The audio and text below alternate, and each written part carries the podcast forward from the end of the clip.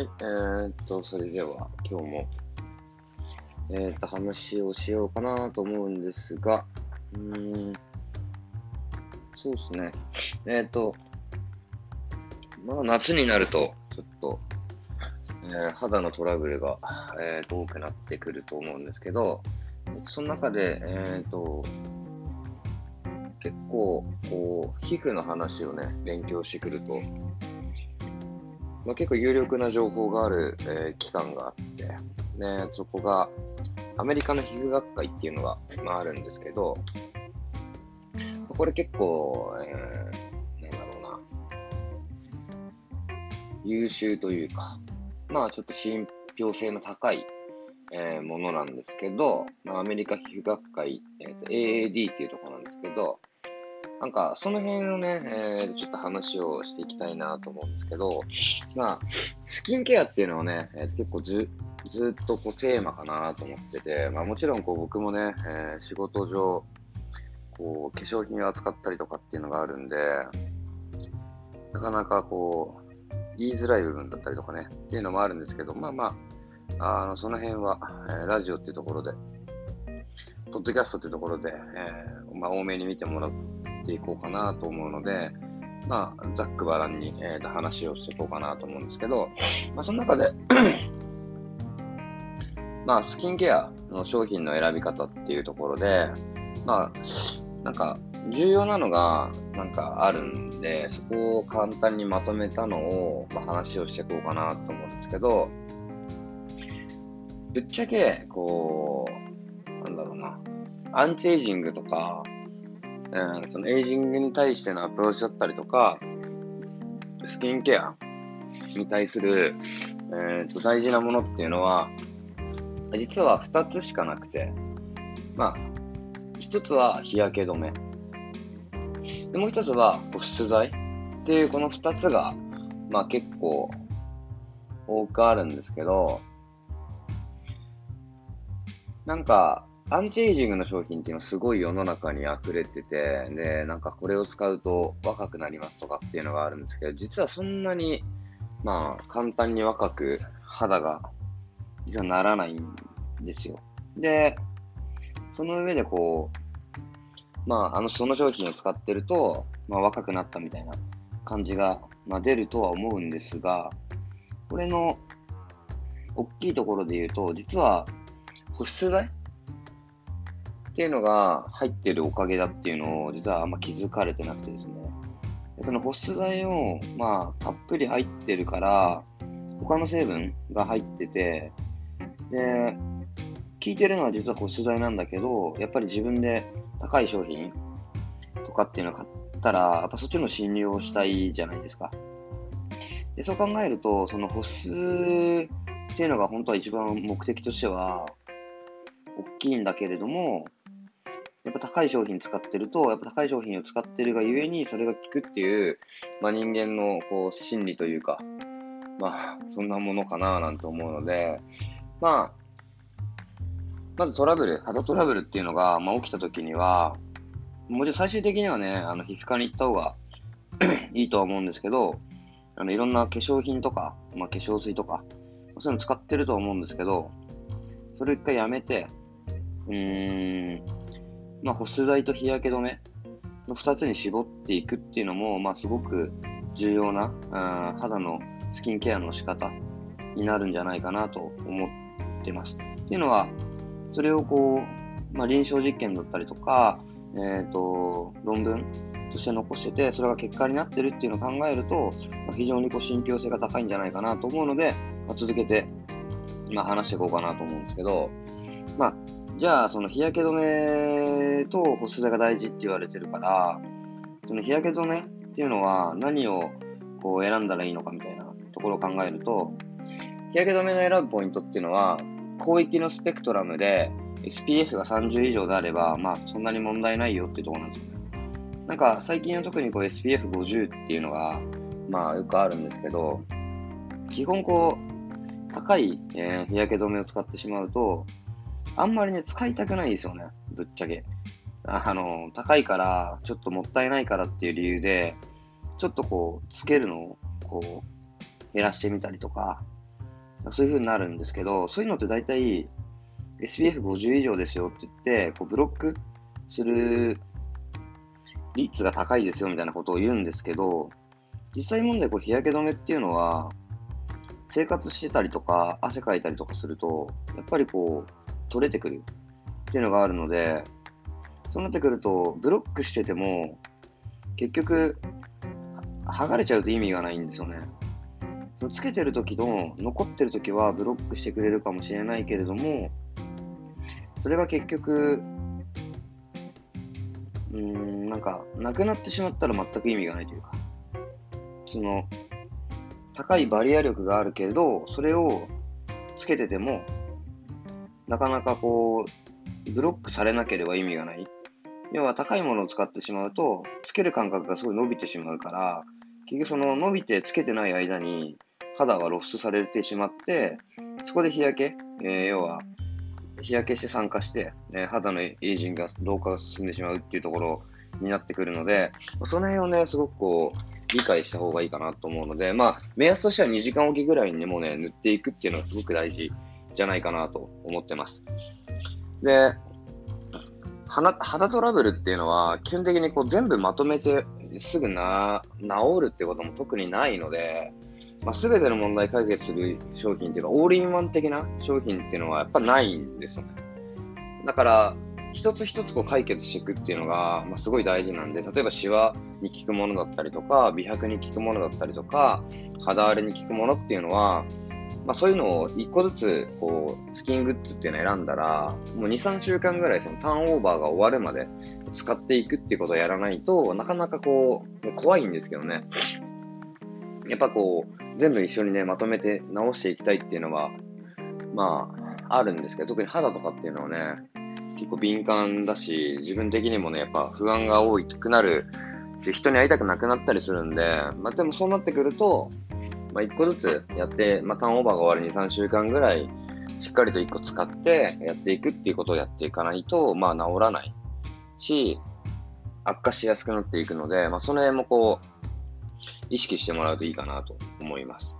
で、まああとはね、自分の肌タイプに合ったものを選びましょうというところで、まあ大きく言うと、まあ油消化敏感肌かっていうのをしっかり把握して、それに合った保湿剤っていうのを選ぶのも大事かなと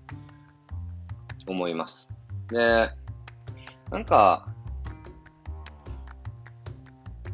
そもそもこう、スキンケア商品っていうのはケアなので、それによって良くなるってことあんまないんですよね。要はなんか今の状態を保っていくっていう感覚だったりとか、今の状態をより良くするというよりは、今の状態を悪くしないっていうのをま前提に、まスキンケアっていうのを考えていかないと、基本なんかよくあるのは、なんか、臨床試験で効果確認されましたみたいな売り文句っていうのも、ちょっとあんま信用しない方がいいのかなと、ちょっと最近思ってます。クリームとか、で、こう10歳若返ったりとか、シワがなくなるっていうのは、体というかその皮膚の構造上、まあ、そんなに信用できないんじゃないかなと思うんですよね。なのでその辺考えていくと、自分の肌の再生能力っていうのを信じるってなってくると、やっぱちょっと、あの辺の売り文句っていうのは僕的にはちょっと信用性が低いんじゃないかなと思ってて。で、あとはこう、さっきも話した通り、値段が高いからって言ってすげえ効果が高いっていうのは、まあ自分が高いものをね、えー、と買ったからそれは効いてるんだっていう、なんかその、人間の心理的なものっていうのは、うん、あるので、高ければいいっていう問題でもないんですよね。で、なんか 特にアンチエイジング商品っていうのはどんどん単価がね、上がってきてるんで、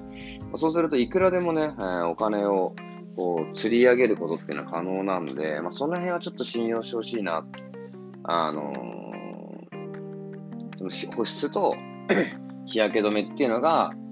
まあ、一番重要なところなんじゃないかなと思うと、まあ、それがなんでそうなるかっていうと、やっぱり老化っていうのは光老化っていうのが大きくあるし、乾燥するとやっぱりシワだったりとかが出やすいっていうのがあるので、まあ、その辺をま改善していくとすごくいいんじゃないかなって思ってて。で、まあじゃあその日焼けと保湿が大事なのは分かったけど、それ以外なんかやり方ないのってなってくると、次はもう食生活と肌のバクテリアの方をどうやっていくかっていうのが重要になってくるんで、まあ、ちょっとその辺の話を、まあ、していこうかなと思うんですけど、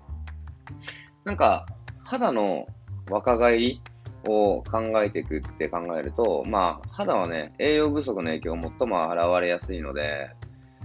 まあ、そうだな。3つぐらいが関係してんじゃないかなと思うので、まあ、言っていくと、まあ、体内の炎症レベルと腸内細菌のバランスと、まあ、栄養不足っていうところが大きくあるので、まあ、体内の炎症レベルっていうのを、まあ、引き上げないようにする。で、じゃあそれをどういうふうなもので、そういうのがなってしまうかっていうと、まあ、第一に植物油、まあ、コーンオイルとかベジタブルオイル、キャノーラ油とか、サフラン油、大豆油とかっていうのがあるんですけど、これが、オメガ6の量を増やしていくので、まあ、炎症を起こしやすいですよっていうところがありますと。でなんで、その悪い植物油をちょっと減らして、で、まあ、オメガ3ってやつですね。アンチョビとか、イワシとか、まあ、そういうのをね、こう取っていくっていうのをやると、まあ、比較的いいんじゃないかな、なんて思います。で、まあ、砂糖とか小麦も炎症を起こすものだったりとかするし、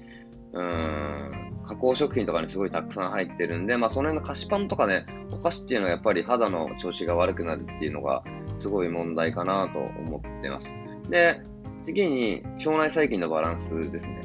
でこれ最近もちょっと話してた腸のバランス、腸と脳が繋がってるみたいな話なんですけど、まあ、腸内環境っていうのはやっぱすごい大事で、腸内のバリアが破れる、まあ、全体的に言うと、リーキーガットっていう言葉があるんですけど、まあ、リーキーガット症候群っていうのは何かっていうと、まあ、腸を保護するバリアが破れて粘膜が雨漏りするような状態ですよね。未消化の植物とか、毒素がガンガンこう体内に吸収されて、まあ、全然意味がなくなってくるっていうところなんですけど、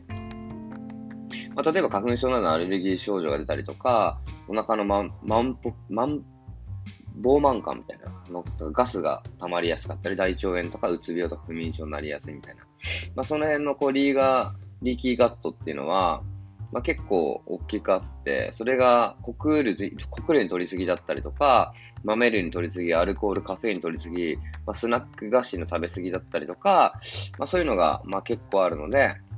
うん。あのー、そういうちょっと有害的なものを食べなくなっていくってなってくると、まあ、ちょっと、えー、肌が良くなりますよ、みたいな。まあ、大体は、お腹の調子がね、具合が悪い時に、まあ、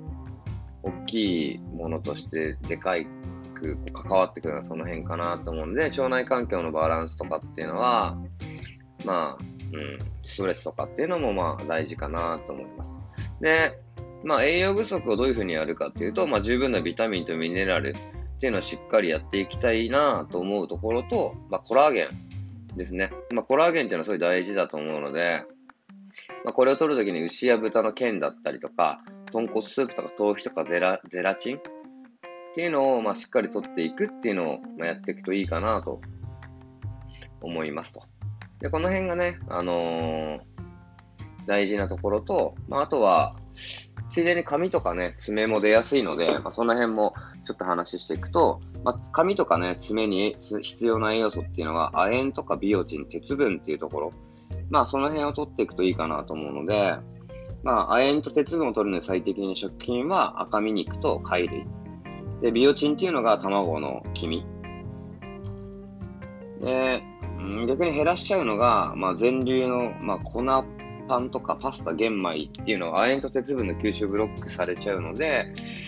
まあ、髪のツヤがなくなってきたなと思ったら、まあ、赤身肉と貝類とか卵の黄身っていうのを食べやすくなったりとかすると、まあ、意外とね、こう、すごくいいことがたくさんあるんじゃないかなと思うのが、まあ、食生活編で、で、逆にこう、肌のね、バクテリアってっていうところをどういうふうにやっていくかっていうところなんですけど、まあ、結構ね、こう、高いお金払うよりは、まず最近をね、あの、バクテリアっていうのをちょっとこう調整していったらいいんじゃないかななんて思ってるので、そのバクテリアっていうのを、まあ、どういうふうにやっていくといいのかっていうところですね。で、一番重要なのは、そうだな。なんかバクテリアリのコスメっていうところを使ってあげるといいので、そのバクテリアっていうのが入ってるところっていうところをまあやっていくんですけど、まあそれをまあやるとしたら、まあ重要なのは、まあちょっとね、えっ、ー、と、なんだ、うーんと、日焼け止めを塗るんですけど、なんか、バクテリアをやるんだ、バクテリアをちょっと増やしたければ、自然の中を散歩したりとかね、スポーツしたり、ガーデニングしたり、土に触れるっていうことが、まあ、非常にいいんですよね。まあ、土にはね、バクテリアっていうのが住んでるんで、まあ、それと触れ合うことによって、えー、っと、バクテリアを増やしたりとか、っていうのを、まあ、やりやすいかなって思います。あともう一点が、制汗スプレーを使わない。要は、なんか暑くなってくるとね、制汗スプレー、あの、使うとね、あの、体臭もこう悪化していくし、細菌が住みやすいんで、で、バクテリアを減らしすぎると、やっぱその食べてくれないんで、まあその辺のね、あのー、部分をやっていくのと、まあ最近多いのは、除菌がね、すごい流行ってるんですけど、除菌のね、あのー、殺菌剤が入った洗剤とか使っちゃいまくると、やっぱね、こう細菌がいなくなってしまうので、まあ、その辺でこう、バクテリアっていうのがいなくなってきすぎて肌トラブルが起きやすいっていうのがあるので、まあ、ちょっとまとめてみると、まずこう、えー、アメリカの皮膚学会、皮膚科学会っていうのから来てる正しいスキンケアの商品の選び方っていうのは、まあ、日焼け止めと保湿が大事だよっていうところと、まあ、高い商品使ったからって別に効果が高いわけじゃないですよっていうところなんですけど、まあ、光老化と乾燥さえ防いでいけば、まあ、あとは食生活と肌のバクテリアの方を育てていきましょうっていうのが、この時期の正しいスキンケアなので、まあ、まず、え、ー、と、マイナスをゼロにするために、こう、保湿と、えーと、日焼け止めっていうのを、まあ、しっかりとやっていくっていうことをやると、まあ、今の髪肌の状態よりも悪化することがなくなると思うので、まあ、ちょっとぜひね、試していただきたいなと思うのと、まあ、ちょっと長めのね、えっ、ー、と、話だったんですけど、まあ、ちょっと理解してもらえると嬉しいなと思います。ではでは、ありがとうございました。